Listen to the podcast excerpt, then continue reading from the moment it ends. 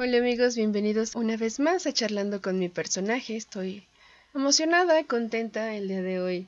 Ha sido un reencuentro después de seis años que tengo el gusto de ver a uno de mis compañeros, ahora realizado, licenciado en psicología, cuenta con una maestría en educación, especialidad en psicoanálisis, práctica clínica desde hace seis años, es miembro activo de la Asociación de Freud a la Letra, también es docente, y un personaje que tiene mucho, mucho que contar. saben que este espacio se llama así porque somos personajes que tenemos mucho que compartir y en esta ocasión yo ya tenía muchas ganas de tener esta charla con Manuel Omar Trejo Bernal. Omar, bienvenido, me da mucho gusto que estés aquí y vamos a sorprendernos con esto. ¿Quiénes somos después del encierro? Muy buen tema que ha surgido y pues te doy la bienvenida. No, pues muchas gracias por el tiempo, el espacio y sobre todo el reencuentro. casi, casi como un qué tanto hemos cambiado. Aparte. Y sí, aparte. y, y, más en estos tiempos de, de quiénes somos, quiénes somos encerrados, quiénes fuimos liberados, entre comillas, y quiénes seremos después de todo esto. Entonces, pues bueno, un, un tema que, que surgió ahí nada más desde el inconsciente, ¿no? Una, un, un, de qué hablamos y qué parece y de repente surge algo que pareciera un lapsus, pero bueno, se quedó como una necesidad y siempre la necesidad de hablarlo lo pone, lo pone en el terreno de lo real. Profundo, pues. comenzamos profundo. va fuerte, va fuerte. Vaya que sí es esta necesidad de, encontrarnos, de descubrir, pues ahora que, generó pues la cuarentena, porque en pandemia seguimos, pero pues el encierro ya no es tan, tan absoluto, sin embargo que siguen. Fíjate que, se hablaba o, en algún momento se escuchaba, ¿no? en estas conferencias de prensa, sobre todo en México, con, con esto de la nueva normalidad. No sé qué tan normal sea el asunto, o qué tan nuevo sea también. Sí. Quizás a lo mejor me atrevería a decir que lo adecuado estaría en la nueva realidad. Porque es algo que pues, no te lo puedes quitar ni tampoco puedes nombrarlo como normal o quizás desde este lado de, la psicología, pues la palabra normal no tiene lugar. También, cabe mencionar. sí, aparte. O sea, ¿qué es normal y desde dónde lo dictaminas? Nada más. Entonces, en esta parte de realidad que nos llega así de frente, sin aviso, o quizás ya nos había avisado, pero nunca lo creímos. Y cuando llega, ¿quién eres? ¿Con qué te encuentras? O sea, si tienes familia, compartes tu espacio con otros tantos. ¿Quiénes son? Y esas fueron muchas de las preguntas que te hacías. ¿Con quién vives? ¿Te conocen? ¿Los conoce? ¿Han cambiado? ¿Has cambiado? Porque ha sido una vida tan ajetreada que te casas porque tienes el deseo, quizás, pero vives. ¿Con quién vives? ¿Cómo vives? Si el casarse es compartir el tiempo, pues ¿cuánto tiempo compartías antes de todo esto? Y ahora, con respecto a la pregunta, ¿qué tanto estás dispuesto a compartir porque teníamos prohibido el contacto físico. ¿Vas a compartir ahora eso? ¿O ya te acostumbraste a que es como una amenaza de muerte el darle la mano a alguien más? Sí. Interesante postura porque es también tan subjetivo, es cliché, ¿no? Cada cabeza es un mundo, pero es cierto. hace un ratito antes de entrar al aire platicábamos que algunas personas nos mueve salir, algunas otras nos mueve quedarnos en casa, el buscar este contacto, pero también acostumbrarte a esa seguridad de estar protegido tanto por el cubrebocas, unos lentes, una gorra, pero te gusta exponerte en las redes sociales, qué está pasando también con la manera en la que nos compartimos con los demás. Híjole, también todo un tema. a lo mejor vamos a ponerlo siempre en estos escenarios comunes y que posiblemente todos hemos estado ahí. Mm, vas a comer a un restaurante o a cualquier lugar público antes del el encierro y pues veías las mesas con las familias, no se pelaban, todo el mundo traía el teléfono. Sí. Llegué a notar algunos espacios que decían, aquí no hay wifi, ¿no? Como un, o interactúas o interactúas. Sí. y ahora surge esa necesidad, igualmente, bueno, que nos enteramos por las redes sociales, de que, ah, cómo extraño un concierto, qué ganas de ir a un bar, qué ganas de estar con no sé quién, qué ganas. Bueno, este, ¿cómo te explico? Que hace ya casi dos años, este, pues lo podías hacer. ¿no? Ahí, ahí, estaba. Es más, te lo pongo fácil. En tu casa tienes a alguien, tal vez. ¿Y qué estás haciendo? ¿Te lo estás preguntando o le estás preguntando a los demás? Entonces, pues, acércate con los que tienes, si es que lo consideras seguro también. Claro. sí.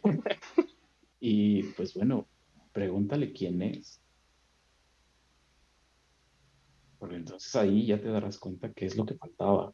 Y quizás también lo que decíamos fuera del aire, bueno, ¿qué, qué pausa tan significativa nos llegó? fue un detente a todo lo que decíamos hacer, pero no sabíamos hacia dónde iba, quizás. Es que estoy produciendo, es que estoy haciendo, es que estoy generando, es que estoy... Ajá, ¿para qué? ¿Para qué? sí. y a lo mejor hasta en algunos casos, ¿para quién? O sea, había algo que, que, se decía mucho, en, bueno, se dice mucho en psicoanálisis, ¿no? El, te tienes que acomodar al paciente como el auricular del teléfono. Y eso fue con algo que también nos encontramos desde este lado. O sea, el contacto en lo presencial es muy íntimo, entonces tenías que encontrar a través de la palabra eso mismo. Ya no le podías estrechar la mano porque ya no estaban cerca. Entre comillas, estabas en la comodidad de tu casa. Sí. Y que ahí también donde encuentras un espacio tuyo para hablar de eso. Muy importante.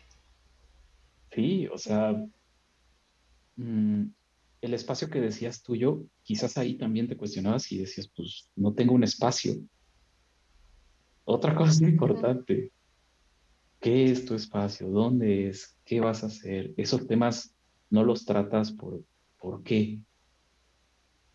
Entonces, pues bueno, con todo esto de la digitalización, la palabra, el compromiso, todo esto que surge a través de un proceso terapéutico a la distancia, pues es acomodarse ese auricular, es acomodarse a que a lo mejor hasta con una paciente le decía, me da gusto el hecho de que te pueda ver el rostro completo. Porque pues estando en tu casa que te sientes segura, te puedes quitar ese cubrebocas. Está padrísimo como que reencontrar esas caras y, y que te reflejen algo. A pesar de que no lo sientas en lo físico. También hasta la espera se convierte en algo diferente. O sea, en el consultorio, pues todos tenemos ocupaciones, a todos se nos atraviesa algo. Y la espera también significa, ¿no? Y entonces el de, ok, espero tu llamada. ¿no? Suena raro. Sí, como estas cuestiones de las entrevistas de trabajo de yo te llamo y nunca te llaman, ¿no? También esta angustia de si me van a llamar, si se va a dar el proceso Y bueno, aclarar que en este espacio estamos haciendo una charla con base a generalidades, ¿no? Este chiste de psicólogos de depende. sí, suena chiste, pero es real, amigos. depende de cada persona. Sabemos que cada uno lo vivimos de manera completamente diferente. Hubo pérdidas, hay pérdidas de todo, humanas, laborales, económicas, y todavía se siguen presentando, ¿no? Lo decíamos al principio, esta cuestión de cuando había pandemia. No, todavía estamos en pandemia, cuando estaba la cuarentena, cuando estuvimos en ese encierro absoluto. Y ahorita quisiera rescatar esta parte que dice sentirnos seguros. ¿no? Hay quienes ya están fastidiados, hartos del cubrebocas. Hay quienes ya se adaptaron, se lo llevan al gimnasio, actividades rudas, físicas, que mis respetos para quienes pueden respirar con eso. Eh, entonces, esta cuestión de buscar la seguridad dentro del miedo que todavía tenemos, ¿no? Porque seguridad y miedo están constantemente conviviendo en nuestra mente y en nuestra realidad. Hay quienes dicen, yo no quiero regresar, ¿cuál normalidad? Esto todavía está. Y otros dicen, yo ya no quiero estar encerrado. Entonces, eh, estos fenómenos que estamos todavía tratándonos de adaptar para saber ¿Y ahora qué, qué hago? ¿Qué quiero hacer? ¿no? ¿Qué puedo hacer también? Pues sí, en esto de tratar de adaptarse, hemos adoptado también muchas posturas. O sea, el de, sí salgo, pero convivo nada más con mi familia, que estoy seguro que voy a estar seguro. Sí. Pero bueno, también hay que tenerlo en la realidad. Van al súper, van al mercado, eh, se recibe dinero, en fin, no podemos tampoco quedarnos en el de, de aquí de mi casa no salgo, porque entonces en algún momento vas a tener que salir. Y es complicado. sí, qué tanta angustia puede generar. O sea, me voy a atrever a clasificarlo, pues estamos viviendo en agorafobia. O sea, el hecho de que no quiera salir porque es que va a haber tal o me va a ver quién o no sé qué y, y no, y me tengo que quitar los zapatos antes de entrar a mi casa y, estos son para salir y estos son para entrar. Y el tapete bien húmedo de qué, lo que sea, ¿no? Cloro, Lysol, lo que le pongas. Vaya, mm, la incertidumbre nos genera siempre eso. y, y en este momento de adaptación, pues el cubrebocas es todo un símbolo, todo, todo un símbolo. Lo que te comentaba, hace cuánto que no nos veíamos a los ojos y ahora con el cubrebocas es lo único que encuentras, los ojos.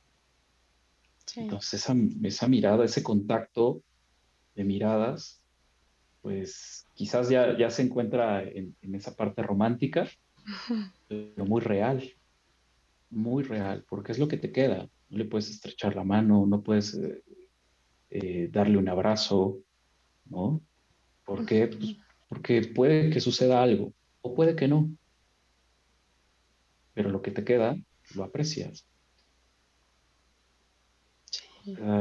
eso, es, eso es mucho de, de los niños. O sea, los niños hacen lo que pueden con lo que tienen. Sí y pareciera ser que como adultos se nos va olvidando y queremos, o sea, nos comportamos de una forma, entre comillas, infantil, pero realmente no es así, porque concebimos lo infantil como el berrinche, como el lo quiero porque lo quiero, esa necedad, pero no siempre tiene que ser así, o sea, el niño es capaz de hacer y deshacer con lo que se encuentra a su alcance. Exactamente, y de comprender, ¿no? Me gusta porque fíjate que rescato mucho esta cuestión de los niños, de aventurarme en estas charlas o cuando conozco a alguien y me siento en confianza y dices, ¿quieres ser mi amigo? O sea, ¿quieres ser mi amiga? Y lo lanzas y se quedan así de... Y te dices, es que era tan fácil cuando eras niño y actualmente cuando, cuando vas creciendo es que habrá pensado de mí, si digo y si hago y si esto y si lo otro. Y conforme crecemos, nos adaptamos a tiene que ser como yo quiero que sea. Y según el niño es el berrinchudo, ¿no? Entonces, esta cuestión también es, es interesante de cómo nos vamos adaptando, vamos creciendo eh, en cuanto a circunstancias complejas. quizás lo queremos hacer complejo, ¿no? Nos aferramos, sí, Somos nos, adultos. aferramos, sí, por supuesto, nos aferramos a querer soltar esa parte infantil. Y no es así. Vamos a ponerle un ejemplo cotidiano sí. eh, en una cuestión de parejas. Pero primero vamos con la cuestión infantil. El niño cuando quiere algo, patalea, grita, llora, hace y deshace y, y, al final remata a los padres cuando no le dan lo que él desea, remata a los padres, nunca mejor dicho, con un ya no te quiero. y estamos hablando de una relación de amor. Ahora vamos a trasladarlo a una relación adulta. Muchas comillas. Amo las comillas. adulta. Donde cuando surge una discusión, grita, berrea, azotan la puerta. Ya no van a patalear, pero azotan la puerta. Se van, pasan muchas cosas en el acto y al final se dicen eso, ya no te quiero. Entonces, ¿seguimos o no seguimos siendo niños?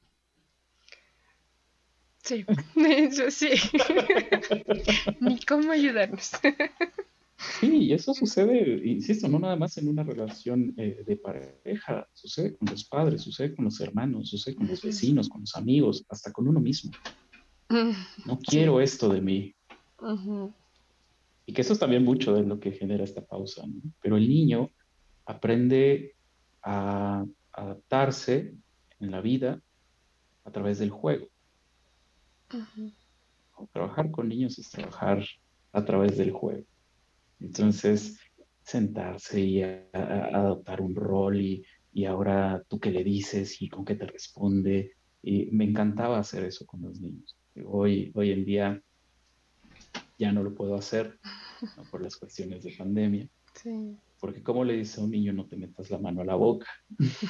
o no, no chupes el juguete. Pues no. Entonces, pues sí, es, es algo que de repente se, se llega a extrañar. Quizás algunos dicen, bueno, hace un momento decías, ¿no? Que, que, te debes de adaptar, que te debes de acomodar. Pero sinceramente con los niños quizás me cuesta trabajo hacer eso, porque ¿dónde queda el juego?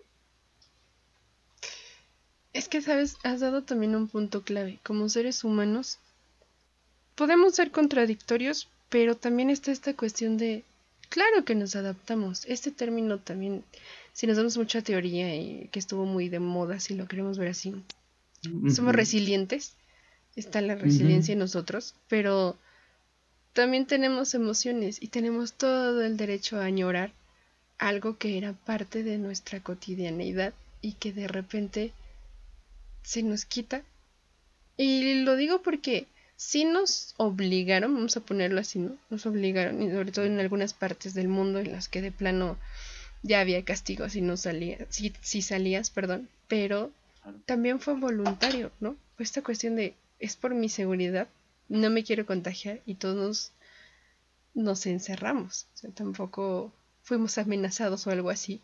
Fue por cuidarnos. Entonces está esta bonita eh, mezcla que siempre decimos no hay ni blanco ni negro, somos una gama de colores y conectar con todo lo que forma parte de esta humanidad también es importante, ¿no? Alejarnos Creo que con esta pausa que mencionas, que fue un detente, alejarnos del ideal de perfección, de crea, crea, crea, crea, sino también créate, conócete, descúbrete, porque muchas publicaciones que estaban era de no quiero estar conmigo, no quiero estar solo, o sea, no aguanto mis pensamientos y eso también fue algo que, que me llamó mucho la atención, ¿no? Que, que tanto hemos huido de nosotros. Híjole, eh, sí, ¿cómo, cómo, cómo, te explico muchísimas cosas que, que, a lo mejor se entrecruzan? ¿no? Sí. Vamos, vamos a ponerlo así nada más como algo suspendido. que, que se entrecruzan a lo mejor hasta con el autismo. O sea, todos tenemos estas pantallas negras. ¿no? Que quizás eh, Liora Stavchansky, una mujer que, que, ha escrito mucho sobre el psicoanálisis y, y el autismo, decía, es que son espejos negros y todos tenemos más de uno. pero en ese entretenimiento, hasta en, estos modismos muy mexicanos, decía, ya está autisteando. Te, va, te vas en ese espejo negro. Entonces, quizás ahí se hace referencia al entretenimiento. Nos entretenemos con todo, nos ocupamos de todo, menos de nosotros mismos. O sea, por eso lo dejo así como algo suspendido, porque es muchísimo más profundo y, elaborado, pero... Digamos que es el momento de anunciar el episodio 2. O sea, este es el primero, amigos. Hay muchos. Sí, a lo mejor en una de esas hasta invitar a Liora, ¿no? Y, a ver, Liora, vamos a, platicar sobre esto. Porque sí es muy importante cómo también eh, el juego lúdico se está perdiendo. Ya no lo estamos notando. O sea, ¿Cuántos niños ves fuera de tu casa jugando? Bueno, vaya, yo sé que a lo mejor ahorita va a estar muy complicado, ¿no? Pero eh, hace dos años, ¿no? ¿Cuántos niños veías jugando afuera, en la calle? No, ya no. Y a lo mejor igual todos los escuchas, pues, que, se hagan esa pregunta. ¿Hace cuánto que no ves niños jugando? Es más, ese clásico de, señora, deja salir a su hijo jugar. eso ya ni existe, ¿no? Ya se manda en un WhatsApp. sí. Entonces, pues, ¿qué tan metidos estamos ahí? O mejor dicho, ¿dónde estamos metidos? Por eso con esta pausa, de repente dice, no, ya estoy, y lo voy a decir como es, ¿no? Ya estoy hasta la madre de, de las conferencias, ya estoy hasta la madre de la computadora, ya no quiero que suene el celular cuando antes era lo primero que te llevabas a todos lados. Sí. Se te podía olvidar cerrar la casa, pero el teléfono no. de pleno. Entonces, todo ese tipo de cositas son las que, con esto del encierro, con esto de que ahora tienes que, ese entretenimiento ya no es entretenimiento, ya no te tiene que entretener, hace que busques otras alternativas para evadir esa voz que siempre ha estado ahí. Y si no la encuentras, esa voz va a seguir y la vas a escuchar cada vez más fuerte. Y quizás en algún momento va a parecer insoportable. Que es justo lo que decías, ya no se soportan, ya no nos soportamos. Y todo lo que conlleva esa palabra de soporte, tiene muchísimas connotaciones, ¿no? Pero pues, literalmente es aguantar, es detener, es contener, es muchas, muchas, muchas cosas muy importantes para la supervivencia, para, para sentirte. Porque si te soportas, te aguantas. Y si te aguantas, convives. Contigo. Principalmente, ¿no? Sobre todo, sobre todo. Y eso es mucho lo que pasa con los pacientes, ¿no? En el consultorio o en sesión, eh, siempre es como un, aquí vienes a aprender a escucharte. Sí. Y por supuesto que eso te descoloca de primeras. Totalmente, porque una frase que escucho constantemente es, ¿yo por qué voy a ir a contarle cosas de mi vida a alguien que ni conozco?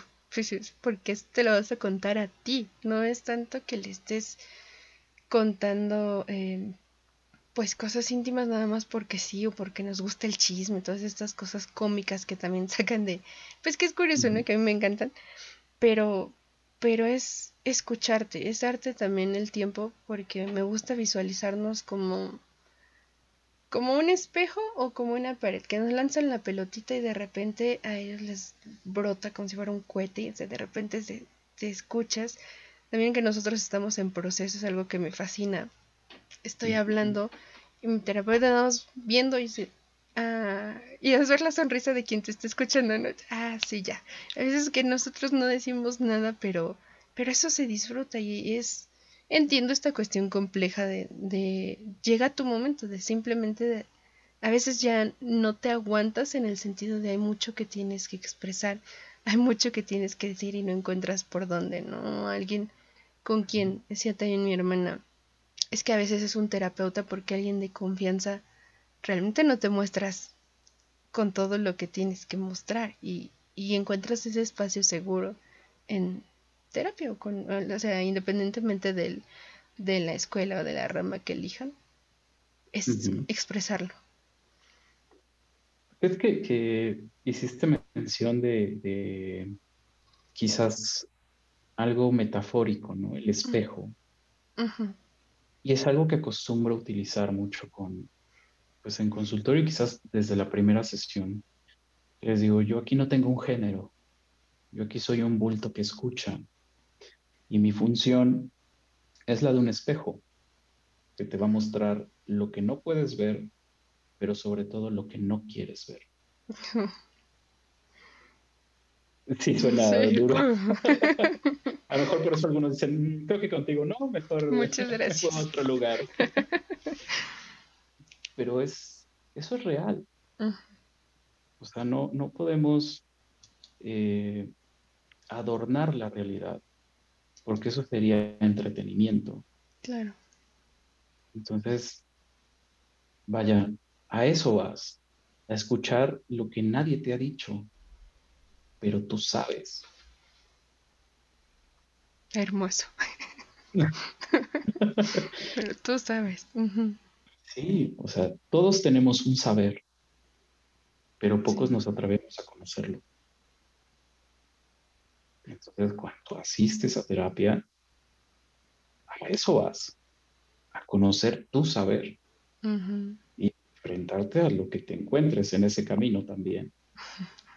Sí. Entonces, vaya, no es que el terapeuta sea el guía, ¿no? Porque no te va a decir por dónde, sino simplemente, me gusta mucho esta metáfora que utilizaban de, somos aquellos que traemos la vela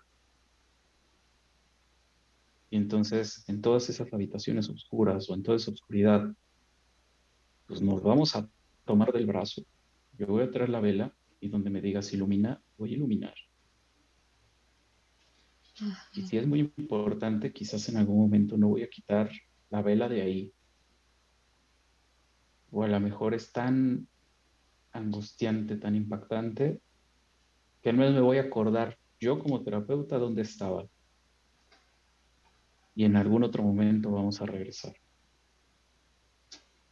Entonces, por eso el verlo como un acompañamiento suena quizás prudente. Me encanta como, en, eh, en este discurso social dicen, no, pues es que, bueno, sobre todo en México y supongo quizás en parte de Latinoamérica, es que el psicólogo es para locos. Sí. Y, el que me fascina es, es que los psicólogos están más locos que, los pacientes. Y lo reafirmo. no lo desmiento, lo reafirmo. Porque por algo llegamos ahí. Por esa necesidad de respuestas. Y entonces, quizás en algunas ocasiones nos sentimos capaces de decirles a los demás, hay respuestas, pero no son totales. Siempre habrá más preguntas, pero esa chamba que ya te toca a ti es un trabajo que solo es para ti, porque mi trabajo no va a ser el mismo que el tuyo. Claro.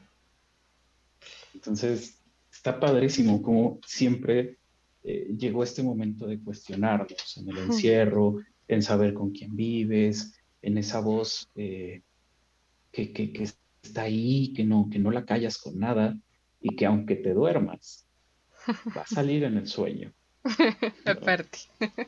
Sí. o sea, no le, puedes, no, le puedes decir, se acabó, ¿no? Ya te apagué y adiós. No. Te pongas audífonos, pongas música a todo volumen, te vayas al baño, te estés bañando, te vayas a dormir, pongas algo en Netflix, ahí va a estar. incluso el contenido que elegimos también a veces va hacia algo que queremos silenciar y, ay, me identifiqué con la protagonista, ay, yo también vivo esto. Entonces, hay algo que, que, se manifiesta. Sí, por supuesto. O sea, eh, no por nada elegimos, por ejemplo, en, una cuestión académica, ¿no? Cuando me causa mucha gracia porque con mi novia, eh, uno de sus primos, pues estaba en eso de elegir, ¿no? Este, pues, una carrera. Y me encanta porque tenemos esta, este chiste, ¿no? Que es de, vas a elegir algo para toda tu vida. es algo que vas a hacer toda la vida. Hoy, pues apenas si puedo elegir qué se me antoja para comer y quieres que decida por el resto de mi vida. Pues qué complicado. Tenemos muchas demandas sociales. Que no nos permiten vivir. Sí, muchísimas. Entonces, todo, todo eso, em, pues esas, esas preguntas de una demanda social hacen que no te preguntes quién eres, qué quieres. Porque si vas a elegir algo para toda la vida, no te puedes arrepentir. Porque tú lo elegiste.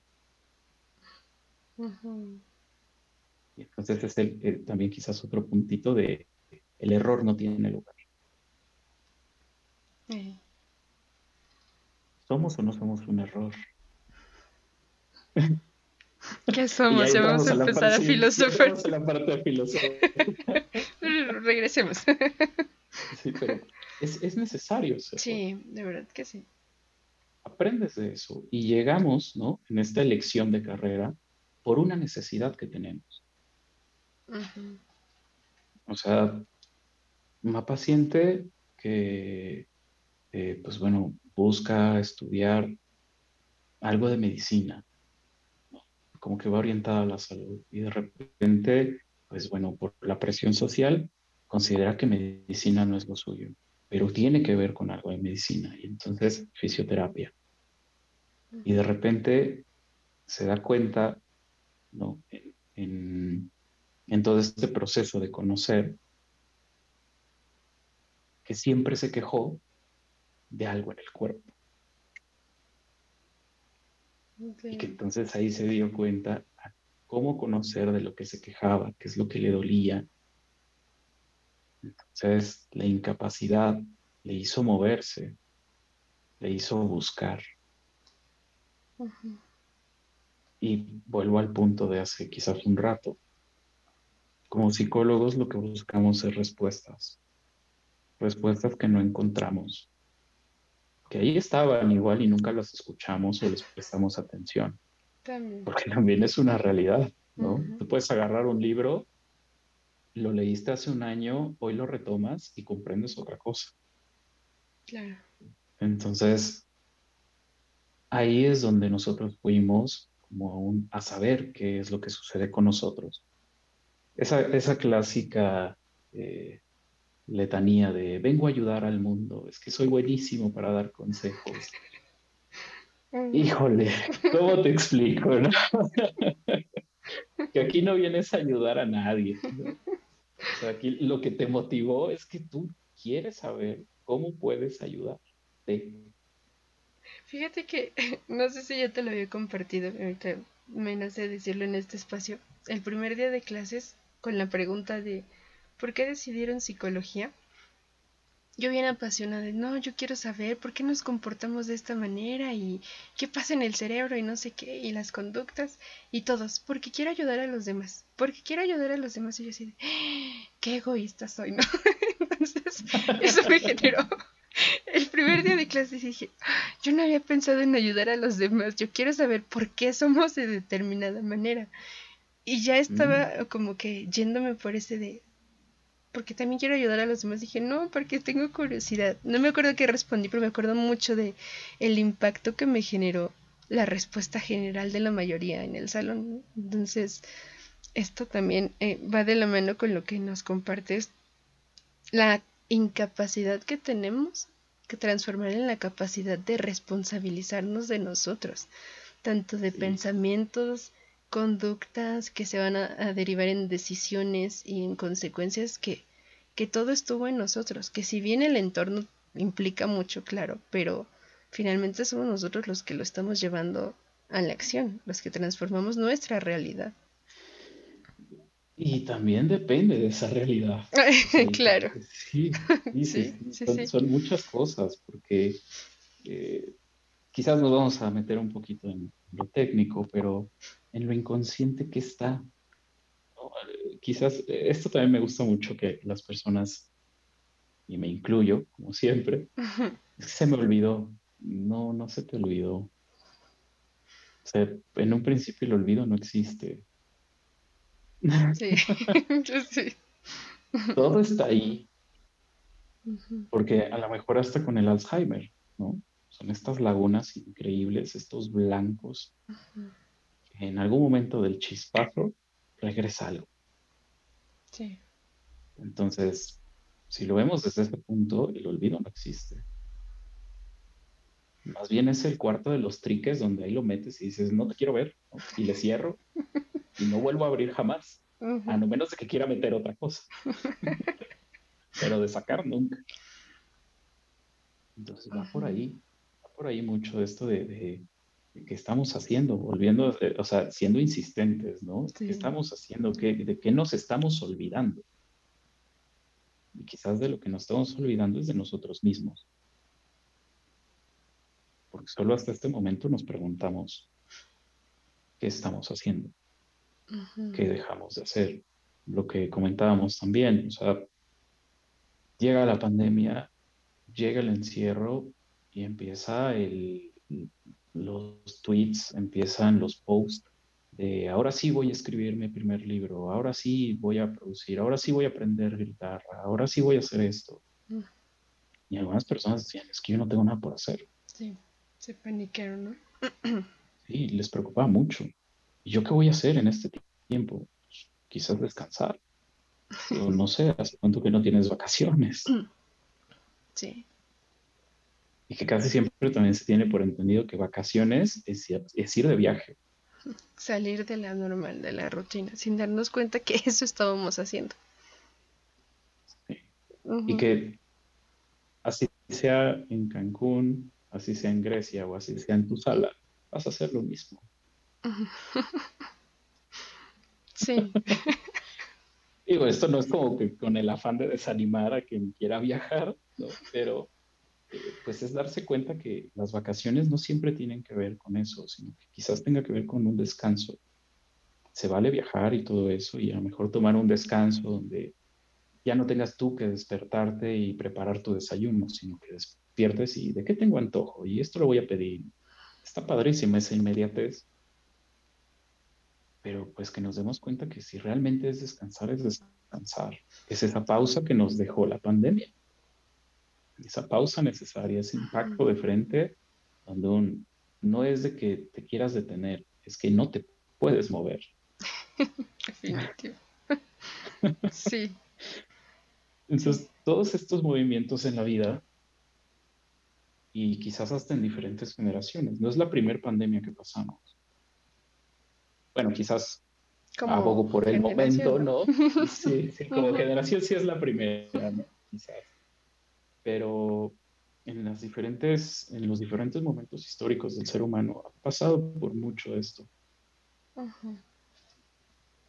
Y ha podido adaptarse de nueva cuenta, pero también de repente regresar que a lo mejor retomamos el inicio ¿no? de, la conversación. ¿Cómo vamos a regresar? Rescato lo que acabas de mencionar. Decías, no nos podemos mover, pero ahora nos incitan a movernos otra vez. Y no sé cómo lo ves tú, pero destacar esta cuestión igual, es que, es que como somos, ¿no? Depende de cada persona, depende de su entorno, depende. Caso. depende tú que nos escuchas, cómo lo estés viviendo, pero que te des tu tiempo de, si no te sientes listo de regresar en totalidad, de involucrarte en reuniones sociales, de ir con amigos, porque escucho también mucho este conflicto, ¿no? Veo un eh, dicen que ya es cuestión de señores escuchar podcast y programas así, que me encanta, y ellas decían que les causa culpa que te inviten a una reunión y vas y no sabes con quién estuviste y con quiénes estuvieron ellos y si te puedes contagiar. Pero también te causa culpa el decir, no gracias, me quedo en mi casa. Porque o te alejas o te reúnes, pero ambas, eh, ambos lados te generan cierto estrés o presión, ¿no? Esta cuestión de, ¿y ahora qué, qué tengo que hacer? Porque choca entre lo que quiero y lo que debo.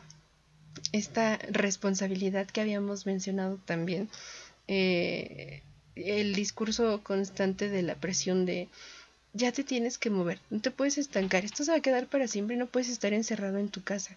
Ok, no, pero dale su tiempo, deja que se mueva en medida de sus posibilidades, de sus herramientas también. Si no puede en ese momento tampoco presionarle, pero esto que a veces nosotros cometemos de juzgar o presionar, eh, también no nos ponemos en, eh, pues vamos, esas frases, ¿no? En los zapatos del otro, que yo sé que no se puede, las tallas y todo eso. ¿Sabes a qué voy? pero pero sí. tratar esta cuestión empática, ¿no? De date tu tiempo, tú vas a saber en qué momento adaptarte y crear pues esta zona segura para que puedas desenvolverte de nuevo dentro del contexto social que te llama, que, que tú estás involucrado ya sea laboralmente o solamente por, por cuestión meramente social, valga la redundancia. Mm, a mí me gusta utilizar quizás esta, esta metáfora con mis pacientes, ¿no? Hay, hay algo eh, en filosofía que es el justo medio, ¿no? Y que quizás eh, en medicina es como el punto homeostático. No te falta nada, no requieres nada, ni te sobra nada, es el equilibrio hemos estado quizás toda la historia de la humanidad tratando de buscarlo. Y no hemos dado con él. Pero en esta metáfora de una agujeta es donde quizás se ejemplifica lo que mencionabas. Los extremos de las agujetas al final se van a tocar. Y es del me vale, no uso cubrebocas porque también sucede, o el no salgo si no es con un traje de astronauta. Entonces, son esos extremos que se están tocando y se convierten en lo mismo. ¿Por qué la agujeta? Porque si tú agarras los extremos y bajas, te quedas con la parte media. Y esa parte media tiene de los dos, donde puedes salir como tú te sientas seguro, a donde tú te sientas seguro y sobre todo si te apetece. El hecho de que, quizás también algo que, mencionábamos antes, pues mi vida no cambió mucho con esto del encierro. O sea, como que mi agenda sigue igual. Yo sigo en mi casa. sí, claro, o sea, quizás a lo mejor el hecho de salir a comer pues se convirtió en un vamos a hablar por Skype o... O sea, en eso se convirtió. Cambió, cambió la forma nada más. Pero como te digo, bueno, si te quedas justo en medio, tienes parte de los dos. Y entonces, por supuesto que también al consultorio llegan pacientes que tuvieron un muy mal momento con lo que respecta al COVID. Sí. ¿no? O sea, la verdad es que no les fue nada bien, pero continúan. Y que las secuelas, eh, aparte de la cuestión orgánica o corporal, pues vienen más también de lo emocional. Mucho. O sea, el, ahora no puedo abrazar a mi familia porque qué tal que todavía lo tengo, o qué tal que me lo vuelven a pegar y ahora ya no voy a sobrevivir, porque si así me puse con una vez, quizás la segunda sea peor o sea fatal. Y entonces la reinserción a la vida es como un, ¿qué te gusta? No, pues es que me gustaría salir a comer con mi esposa. Padrísimo pero es que es un lugar cerrado. Bueno, también los lugares se han adaptado. Ahora vamos a comer afuera. Ahora las mesas están afuera. Y ahora nosotros tenemos cubrebocas. Y si te vas a levantar al baño, pues ponte el cubrebocas, ve, regresa y te lo puedes quitar porque pues, no vas a comer con el cubrebocas. Claro. Entonces, si eso te hace sentir seguro, adelante. Y si es, el, es como un, eh, pues ya no vamos a hacer sobremesa, porque quizás estaríamos mucho tiempo aquí, no queremos el contacto, pero sí queremos salir. ¿Vas? Y poco a poco te vas acostumbrando de nueva cuenta a salir, a retomar parte de esas actividades. Te vas adaptando. sí, sí, yo sé que somos muy redundantes y repetitivos con estas palabras, pero es, algo que estamos viviendo. Y con esto de los semáforos, al menos acá en México, semáforo verde, semáforo ámbar, semáforo rojo, semáforo no sé qué, te traen para arriba y para abajo. Y de repente, a lo mejor, como muchos tantos, de repente, si tienes algunas citas, es como, ¿de qué crees que el lunes estamos en semáforo rojo? Entonces, este, pues no nos vemos allá, ¿no? sí. espero tu llamada, ¿no? Volvemos a ese punto. Sí. Y te mueven muchas cosas. Y en eso, pues no te queda de otra. Y también eh, vamos al punto en el que quizás añorabas quedarte en tu casa. ¿Cómo me gustaría trabajar desde casa? Como aquellas empresas que, permiten a sus trabajadores tener esa posibilidad o esa flexibilidad. Y ahora lo tienes y hay algunos que les acomodó bastante bien. Sí. También hay que, también hay que decirlo. O sea, no todo es trágico, no todo es malísimo, no todo es crear, sino es vivir y, y decir, órale, qué padre, ¿no?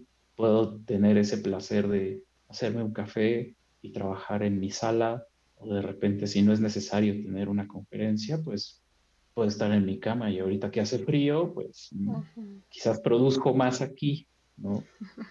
O, me desenvuelvo de mejor manera. Entonces, eso está también muy padre, porque encontraron una forma en la que se sienten mejor en su trabajo. Y que eso también hablaría quizás hasta del ambiente laboral y el clima y todo lo que querramos ver desde ese lado.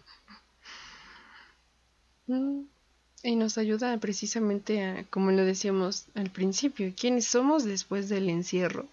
Quién me permito ser también porque, mm, no tanto por compararnos, ¿no? sino por aceptar estas cuestiones podrán llamarle privilegios, podrán llamarle conflictos, estas diferencias también a las que nos enfrentamos de pues la manera en la que cada sector eh, tuvo este impacto con la pandemia, ¿no? Todos tenían los servicios, no todos tenían eh, esta cuestión de, ah, ya todo te lo traen a tu casa, pues no, hay, muchas cuestiones en las que estamos conscientes de esta diferencia y poco a poco ir descubriendo qué sigue para mí en este pues regreso en esta cuestión de adaptarnos porque sabemos que también eh, pues la economía es un punto importante en nuestra sociedad. Por eso también se da el regreso el de tener que estar activos.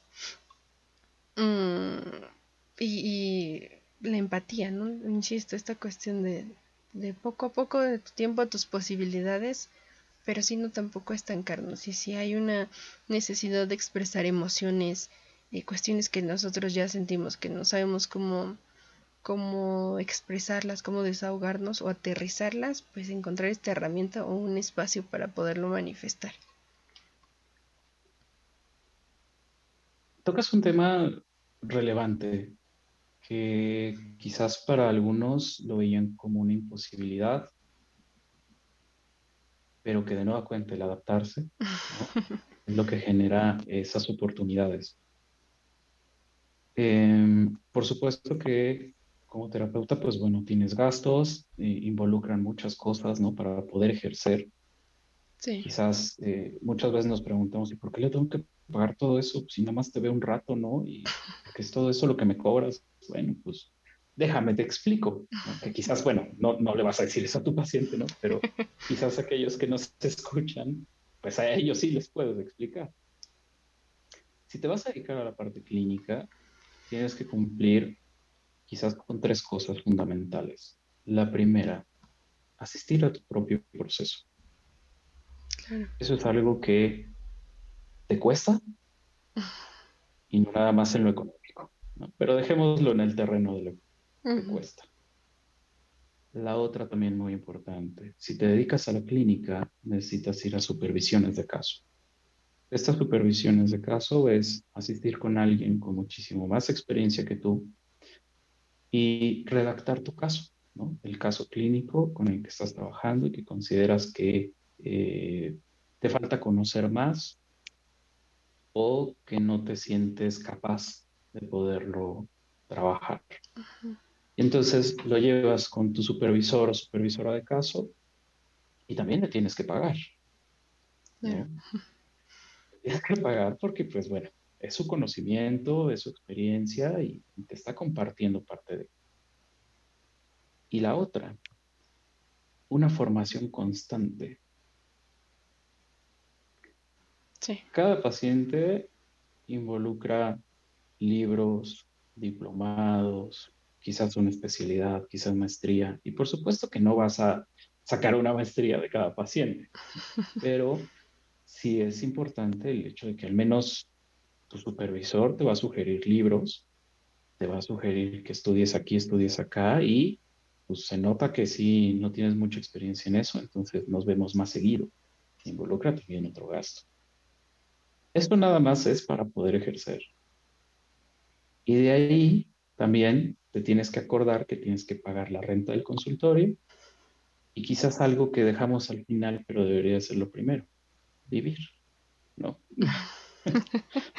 como que pues, también te da hambre, ¿no? También de repente la chamarra que sabías usar ya no te cubre tanto o ya no te queda, ¿no? También en estos tiempos. Es importante. Entonces, pues también es algo que cubrir. Y ahora, retomando en esto de, ah, bueno, quizás también ahí voy a poner un asterisco, ¿no? Cuando llevas tu caso con un supervisor o supervisora, no se dan datos particulares, solamente es el caso, ¿no? Nada más. No se dan señas, nada de señas particulares, absolutamente nada, porque son innecesarias y no es por hacer menos al paciente, sino es para salvaguardar su integridad y su privacidad porque te están dando lo más, sí, claro, y te están dando lo más importante que tienen, su historia. O sea, es lo más preciado. Entonces, pues hay que tratarla con el respeto que se merece. Entonces, es por eso que no se ponen nada de señas particulares, no se preocupen. eso, eso está, eso se queda en el consultorio y nada más. Exactamente. Entonces, retomando con la cuestión de adaptarse, eh, en dónde poder expresar las emociones, lo, lo, que sucede a nivel económico y social, pues yo lo que decía a los pacientes nuevos, mira, los honorarios que tenía antes de la pandemia son impagables. Entonces, no nos hagamos. Aquí vamos a adaptarnos.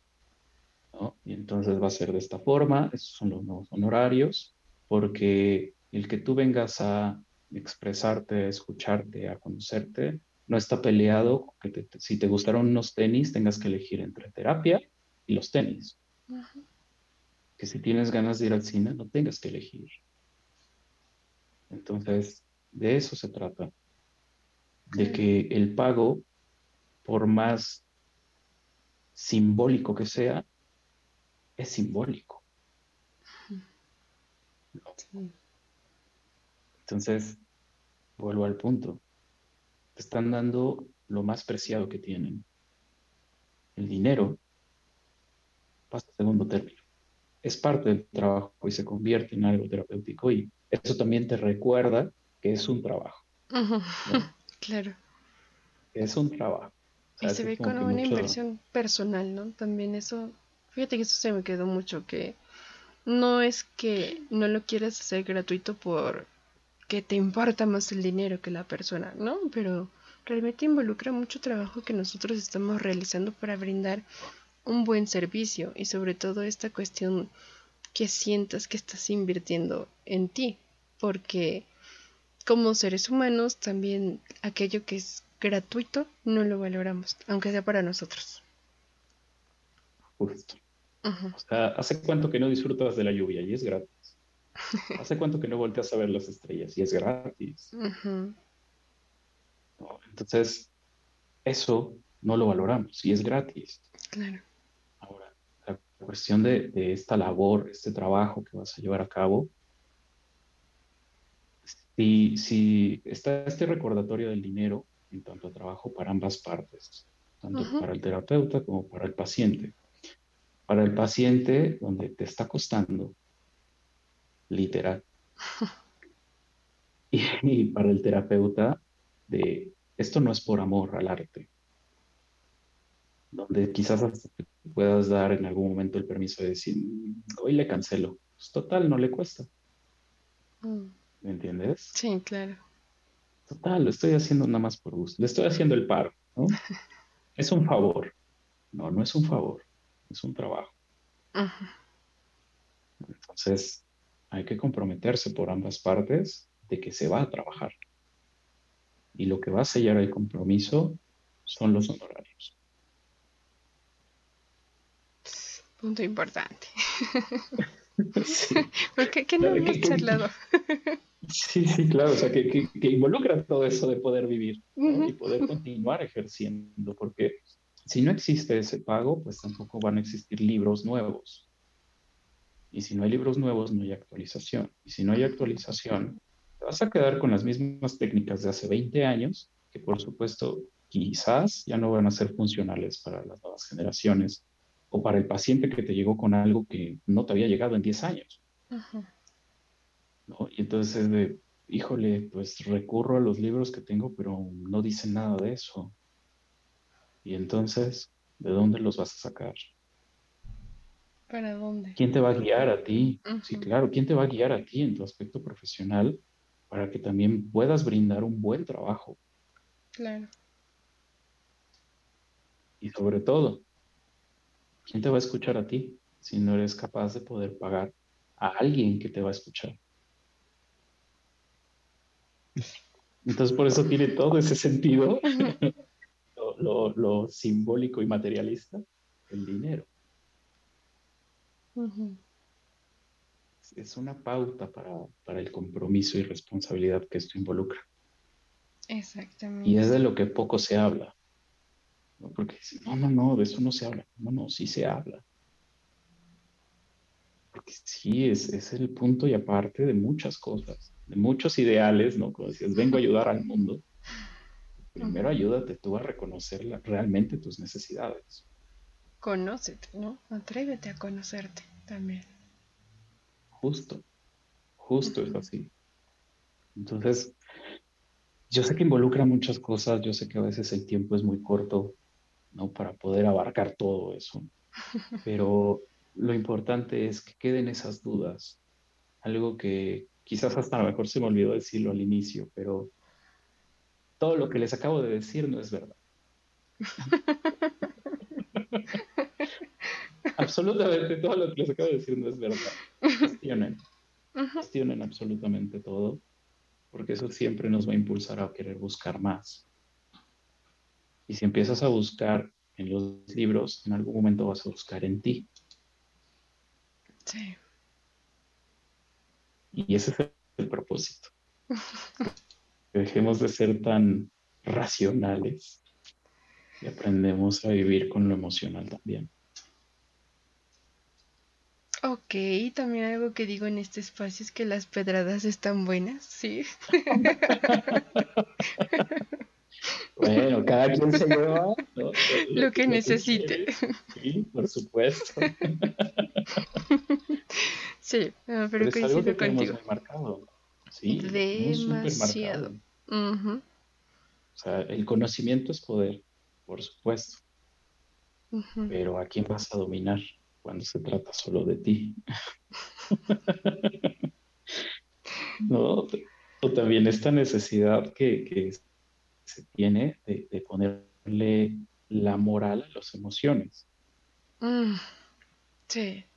Sea, híjole, ahí tenemos todo un tema, ¿no? Desde hace ya muchos años que por más que, se trata de, cambiar, por supuesto que nosotros estamos ya también tan metidos que pues, es difícil quitarlo de, del vocabulario. El bien y el mal. Demasiado, demasiado. En algún momento hacías mención del miedo. Y muchas personas han llegado al consultorio eh, empeñadas a decir que el miedo es malo. Y pues no. El miedo no es ni bueno ni malo, el miedo es el miedo. O sea, tenerle miedo al miedo ya se convierte en otra cosa. Volvemos a los extremos, ¿no? Exacto, exacto. Tengo miedo de que me dé miedo. Pues ya lo tienes. Entonces, no supiste ni en qué momento llegó. sí. Aunque suene incongruente, tiene mucha lógica. Muchísimo. Pero desenredarla con quien tiene miedo al miedo es lo importante y es lo particular. Por eso el famoso caso por caso. Porque, pues sí, no, no hay una receta, ¿no? O, la promesa falsa de ser feliz. Híjole. llegamos a este mundo para ser felices. No. Claro que no. ¿Quién sabe para qué llegamos? Pero aquí estamos, tú vive. no te pongas una etiqueta ni, ni esperes algo. O sea, tú vive, descubre y romper muchas cuestiones también en, en, la que pues nos atoramos, todo Esto te tiene que ser así, tiene que ser así, y si no, ya fracasé. Sí, el tiene que ser y el deber ser. Ah, es la pelea de toda la vida y que no nos ha alcanzado porque por algo existen los libros. Los libros son ese registro de hasta aquí me quedé esperanzados a que quien lo tome retome el camino en donde el otro se quedó. Sí. Entonces, si nos preguntamos, ¿tengo que ser feliz? En un principio, ¿qué es la felicidad? O sea, y lo que es feliz para Aladino no va a ser feliz para ti. Claro. Entonces, mm, quizás irnos quitando estas etiquetas, irnos quitando este deber ser, es muy complicado, eso sí, es toda una travesía que lleva toda la vida y que quizás no nos alcance, pero que al menos nos va a hacer sentir más libres. Porque entonces ya no estás obligado o obligada a ser feliz. Ya eres libre de eso. Y por curioso que parezca, quizás eso es lo más parecido a ser feliz. no tener esas ataduras. No lo decimos nosotros, descúbranlo ustedes. sí, porque si me preguntas, ¿eres feliz? No lo sé. Tal vez hoy sí, tal vez hoy sí. Mm. Pero igual y pasa algo en media hora y no. Todo es subjetivo, ¿no? Volvemos a eso. sí, sí, por eso es que somos complicados. Y, a veces nos queremos manejar como esas, esas maquinitas de tienes que llegar a este objetivo, tienes que hacer esto, tienes que hacer aquello, tienes que, debes de, pero al final, pues te quedas corto, te quedas corta y, y no sabes dónde retomar, no sabes qué sigue, porque pues ya no hay nada más en la receta. Entonces, ¿y ahora para dónde? Eso es con lo que te encuentras cuando vas a terapia. Que de repente cumples con esas exigencias que estaban instauradas y ya no encuentras que es tuyo. O sea, ¿qué deseas? ¿Y de verdad lo deseaste tú? Nada más con eso. con eso tienes ¿no? Algo que me decía uno de mis maestros, hay tres cosas con, la que, eh, con las que vas a trabajar toda tu vida. ¿No? Y que en psicoanálisis se les conoce como los diques. Y es la muerte, el asco y la vergüenza. Piénsalo bien y ponlo en diferentes situaciones que consideras impertinentes en tu memoria. Y tiene que ver quizás con alguna de esas tres con la muerte, con el asco o con la vergüenza. Y él siempre decía, con esas tres cosas tienes para trabajar. Si descubres otra, me hablas, que lo veo difícil. Tarea sencilla, ¿no? sí, sí, claro, cualquier cosa. sí. Entonces, pues bueno, pensar en, esto, cómo es que fuimos instaurados, ¿no? Con la vergüenza de, qué pasa con los genitales, qué pasa con el sexo, genera asco genera vergüenza, qué pasa con las pérdidas alrededor de lo que significa la muerte. Todo ese tipo de cosas son una gama que las podemos englobar en tres y que esos tres van a ser un embarañadero que cuando llegas a terapia es como de, no sé por dónde empezar, me imagino. Pero es hermoso porque después del no sé por dónde empezar, es ya no me puedo detener y te desbordas tan deliciosamente que ya después aterrizas el está bien, no puedo verlo todo en una sesión, pero también eso lo hace interesante, ¿no? Ver que, que viene eh, en, en las siguientes sesiones para irlo trabajando. Sí, me encanta porque también eh, Fernando Padilla me decía, cuando un paciente llega y te dice, no sé de qué hablar, ponte cómodo. Porque vienen de cosas que no te imaginas. Y vaya, no es que sea profeta, pero es real. Cuando no tienes nada estructurado que llevar análisis o llevar a terapia, empieza a surgir el inconsciente, pero con todo. Sí. Porque ya no hay algo armado, ya no está la razón hablando. Ya no es como que tengo que trabajar esto porque así, así, asado y tengo que cambiar y ya sabes, ¿no? Esas fantasías tan bonitas que tenemos, pero fantasías al fin. Que, que cuando es de, pues es que ahora sí no sé de qué hablar. Y el silencio del terapeuta es lo que permite que surja todo eso y que muchas veces el filtro es el del terapeuta, ¿no? Por eso es que te decía, bueno, yo aprendí a callarme. Porque cuando te callas, que yo sé que ahorita seguro dicen, pues no sé en qué momento, pero, cuando te callas, le quitas ese filtro al otro, porque está esperando a que tú le des algo. Y si tú cumples con esa demanda, no se va a escuchar jamás él. Punto importante. Sí, sí, de verdad mm. que sí.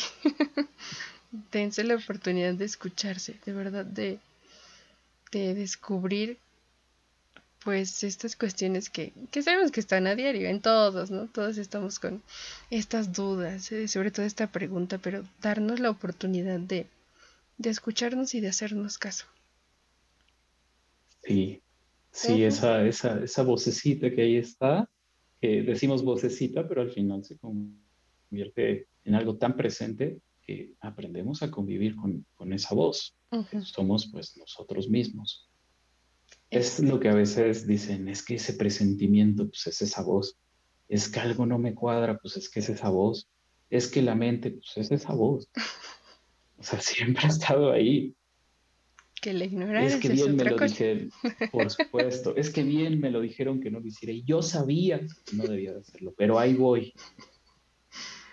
No te escuchaste o no prestaste la atención suficiente como para poder darte cuenta que igual y el paso que estabas dando mm, te iba a generar más problemas. Y, algo que, que también menciono mucho es que cuando llegamos a terapia, es como el paso de un tornado. Todo es caos, todo es muerte, todo es pérdida, todo es gris. Pero justo en el centro, todo es calma. Está el sol, hay luz.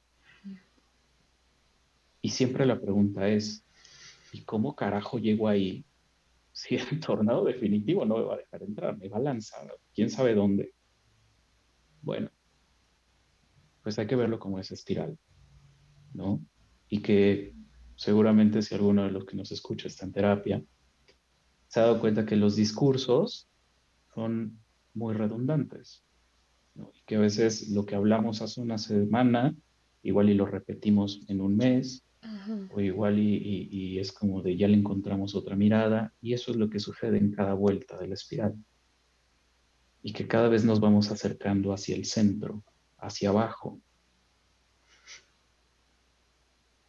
Y es lo sorprendente cuando te das cuenta que era tan sencillo el decir, ¿en serio? O sea, nada más tuve que haber dicho no en ese momento.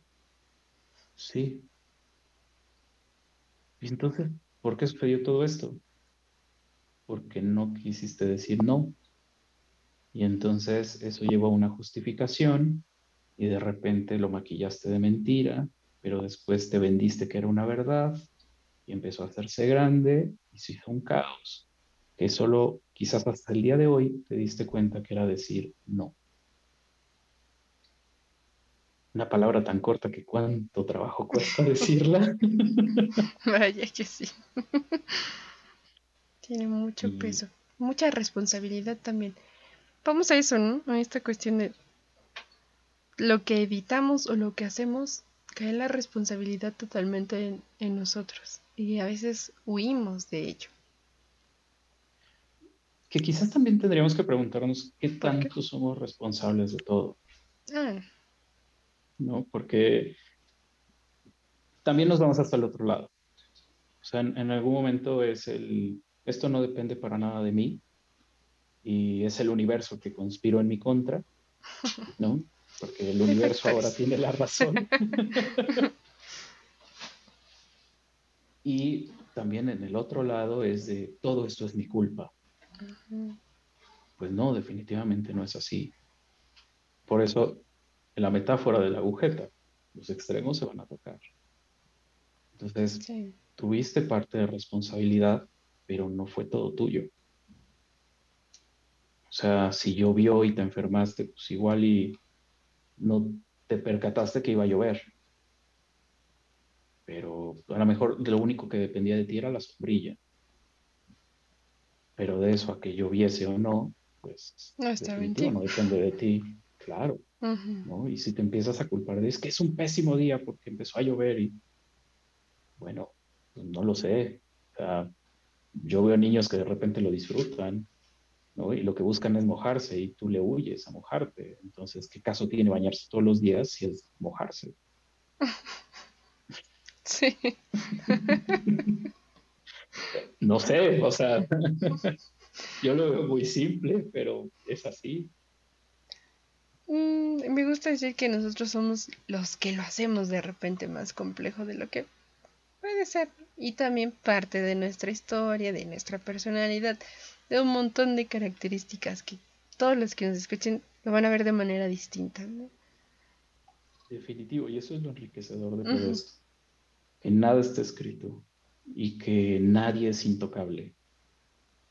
Y que entonces puedas atreverte a cuestionar al otro, cuestionarte a ti, y que no por eso vas a ser un anarquista, pero al menos sí alguien que no se queda nada más con lo primero que le dicen. Es que no te queda ese corte de cabello.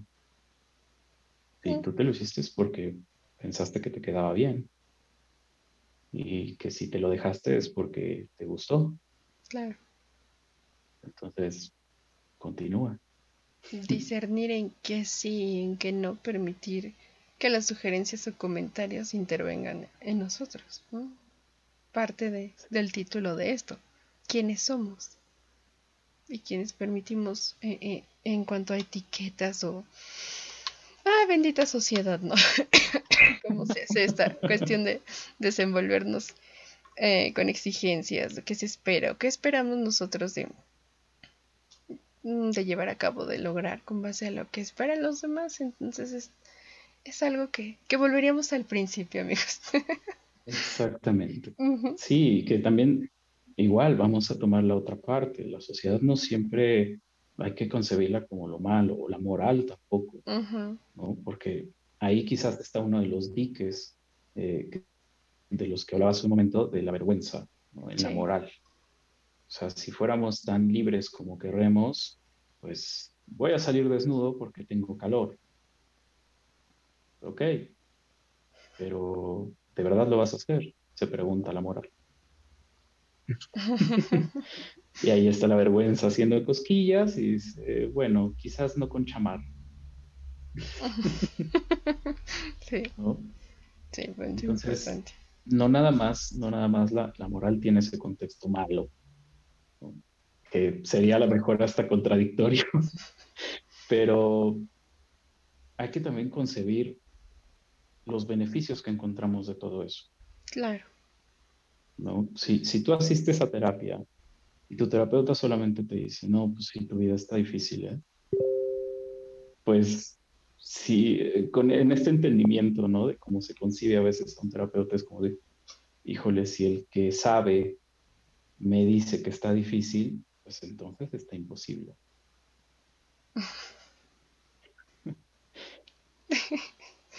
y es algo que, que, quizás los libros no te dicen, ¿no? Que también tendrías que regresar a algo. O sea, regresa a algo de lo que realmente sí tiene. O sea, esto sí lo tiene, esto le super funciona, en esto está excelso, regrésaselo. No nada más le digas que sí está cabrón. la verdad es que puedes con esto y arma esto. Volvemos a la parte de los niños. Haz lo que puedes con lo que tienes. Exacto, o cuestiónalo, ¿no? Me encanta de repente utilizar los memes porque muestran tanto de nuestra realidad desde la parte humorística, pero cuando te hacen esta pregunta para tratar de encontrar una solución, el no lo sé, tú dime. A algunos no les agrada tanto, a otros les mueve y dicen, ah, ah, ah, ¿no? Entonces ahí empiezan a surgir muchas más cuestiones para encontrar esa respuesta. Sí, eh, eh, hace un momento hacía mención de que como paciente pones a, tu terapeuta en ese lugar del saber. Él sabe. Y entonces, del lado del terapeuta, cuando dices, no sé, algo ahí se rompe. Se rompe esa figura del saber y se postra el lugar del humano, que es algo similar a lo que sucede con los padres. En la niñez los padres no es que sean los superhéroes, pero no se les encuentra falla. Es que lo haces porque soy tu madre, porque yo lo digo, ¿no? Porque si yo te lo digo es porque está bien, es para tu bien. Y entonces nos vamos quedando con esa idea también de que no hay falla. Y en la adolescencia nos damos cuenta de que sí las hay. muchas, claro. Y nos fascina utilizarlo. Y lo que sucede en ese tiempo de la adolescencia es descubrir quiénes somos. Porque ya no me pongo la blusa que me compró mi mamá porque el rosa no me gusta y quiero el azul, quiero el negro, quiero el blanco. Es que el rosa ya estuvo, ya me fastidió. Y entonces ya no va a ser una florecita o ya no va a ser algo de Disney, ya va a ser como de, mm, quiero ponerme esta banda de, heavy metal, ¿no? Aquí, porque me gusta el heavy metal. Ok, es parte de ti, estás descubriendo cuál es la música que te gusta. Y a lo mejor solamente te gusta esa banda. Y ya. Y estás retando a los padres, porque los padres son los que te dicen qué debes de hacer. O sea, en la adolescencia es lo que hacemos. Y en la adultez nos corrompemos. Sí, y en tiempos de pandemia nos redescubrimos. Ahí se mezcla todo. Sí. por supuesto. Ahí, ahí por eh, yo considero que quizás la pandemia es la adolescencia de la vida humana. O sea, es un... Ah, ¿quieres seguir viviendo? Pues yo te digo que no. ¿Te quieres reunir con tus amigos? Pues no. Y, te duele donde más te duele. ay, vaya que sí, vaya que sí. por supuesto. Y esa es la adolescencia. Y entonces, en, este, eh, en esta asociación de la adolescencia, la pandemia, cómo es nuestra vida, en qué momento nos detenemos a criticar, a repensar, a reflexionar, estamos eligiendo otra vez. Y así son las etapas de la vida. En la niñez elegiste algo, en la adolescencia algo, en la adultez joven algo, en la madura otra, en la vejez, si tenemos la suerte de llegar, otra. sí, ojalá, ojalá, ojalá, sí, hay muchas cosas que todavía tenemos que, que descubrir, que sería fenomenal Obviamente pues uno nunca sabe qué va a suceder, como en esta cuestión que yo no quisiera, nos vamos acercando al cierre de este episodio porque siempre les he dicho, Nos podemos ir a cinco horas, pero no nos escuchan, así que la vamos a hacer de emoción. Vamos a tener una parte 2. Los que lo iban a hacer de 40 minutos, nos emocionamos amigos. Espero que, pues, que esté siendo de su agrado y no sé si te gustaría agregar algo para cerrar este episodio, dejarlos en suspenso. Híjole, agregar quizás sería completar. Mejor mejor cuestionen, ¿no? Cuestionen esto que aquí se habló, propóngannos algo interesante y aunque no lo sea, se convertirá en. Entonces, suéltenlo, suéltenlo como va. Esa inquietud por algo está, por algo está haciendo ruido. Denle voz, denle cuerpo.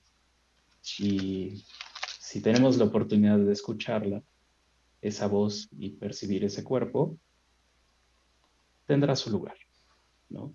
Y le daremos las vueltas necesarias para poder analizarlo y saber qué descripción podemos dar de eso. Me encanta, me encanta. Ya te he dicho fuera del aire que este es tu espacio. Me encanta poder tener estas charlas con personajes tan interesantes como tú que podemos abordar en medida de nuestras posibilidades y lo que hemos podido aprender gracias a quienes han confiado en nosotros, gracias a las experiencias personales también pues compartir esta cuestión de, de algo que nos apasiona, que es psicología y tratar de romper también muchos paradigmas que todavía tenemos en cuanto a esto, con la única finalidad de marcar siempre la salud mental. Entonces, este es tu espacio, ya sabes que este es el primero de muchos episodios en los que te esperamos aquí y muchísimas gracias, por este ratote. Al contrario, muchas gracias por, por el espacio en nueva cuenta eh, qué importante que estén llevando a cabo estas labores de, dar a conocer lo que no se dice. Porque, vaya, todo esto de por qué le pago lo que le pago a mi terapeuta, no te lo va a decir tu terapeuta, ¿no? Entonces, quizás aquí estuvo esa oportunidad y ese espacio de dar a conocer las razones del por qué. Y, la razón del dinero y la razón de preguntarse y la razón de la pandemia y la razón de ser. Así que qué importante este espacio, me da muchísimo gusto ser parte de él. Y pues bueno, qué mejor, si está abierta la invitación, pues me voy a colar cuantas veces pueda. Por favor. y si los confundí, no se preocupen. Todos empezamos así y seguiremos igual de confundidos o más. Pero tratamos de buscar la razón en la medida de lo posible. Eso es lo importante, descubrirlo. bueno, tratar de descubrirlo al menos. Así que, pues, reitero, esto es tu espacio, por favor, llega mucho con los temas que tú quieras poder abordar. Ya saben, el siguiente episodio continuar con, con esta línea y vamos a tratar de abordar algunas herramientas o quienes quieren compartir dudas, sugerencias, quejas, comentarios, adelante en cualquiera de nuestras redes. No sé si quieras compartir alguna red um, o cómo pueden contactarte, si también desean iniciar el proceso contigo, si les gustó vamos a decirlo, tu estilo, esta manera de llevarlo? Pues bueno, eh, en cuestión de redes, pues eh, ando un poquito perdido. Eh, la verdad es que no las he manejado en un buen tiempo, vaya, no, no me he mostrado, pero quizás el número, ¿no? El número particular, si gustan apuntar, aquellos que les interese, es 722 33 perdón, 722, 30, 33, 4, 22. Es que cantadito como que tiene otro sentido. como, los niños, ¿no? Aprendes a la calle de tu casa y le encuentras ritmo y ya con eso se graba. Genial, sí, sí. También tenemos que hablar de estas cuestiones, de aspectos cognitivos, sí, sí, por favor. Entonces ahí me pueden encontrar y si no también pueden mandarme un correo eh, pues tal cual como correo señor, pues ya es mi nombre, Manuel Omar bajo Trejo Bernal arroba hotmail.com y pues bueno, eh, a veces podría demorar un poco en contestar, pero de que habrá respuesta la verdad. Igualmente, no solamente para eh, agendar una cita, si tienen alguna duda, quieren conversar, platicar, debatir, adelante. Para eso están los espacios. Perfecto, me encanta esa invitación, así que bueno, ya quedaron tus datos. estaremos compartiendo eh, este episodio, actualizándolos y pues que queden atentos. Muchas gracias a quienes nos regalaron un poquito de su tiempo para escucharnos y también si se animan a compartir cuestiones personales, dudas, insisto, comentarios, quejas, lo que ustedes quieran, estamos abiertos y esperamos pues su participación también. Este espacio lo hacen quienes nos permiten llegar. Así que pues de nuevo muchas gracias Omar y nos vemos en el siguiente episodio. Claro que sí. Muchas gracias a todos.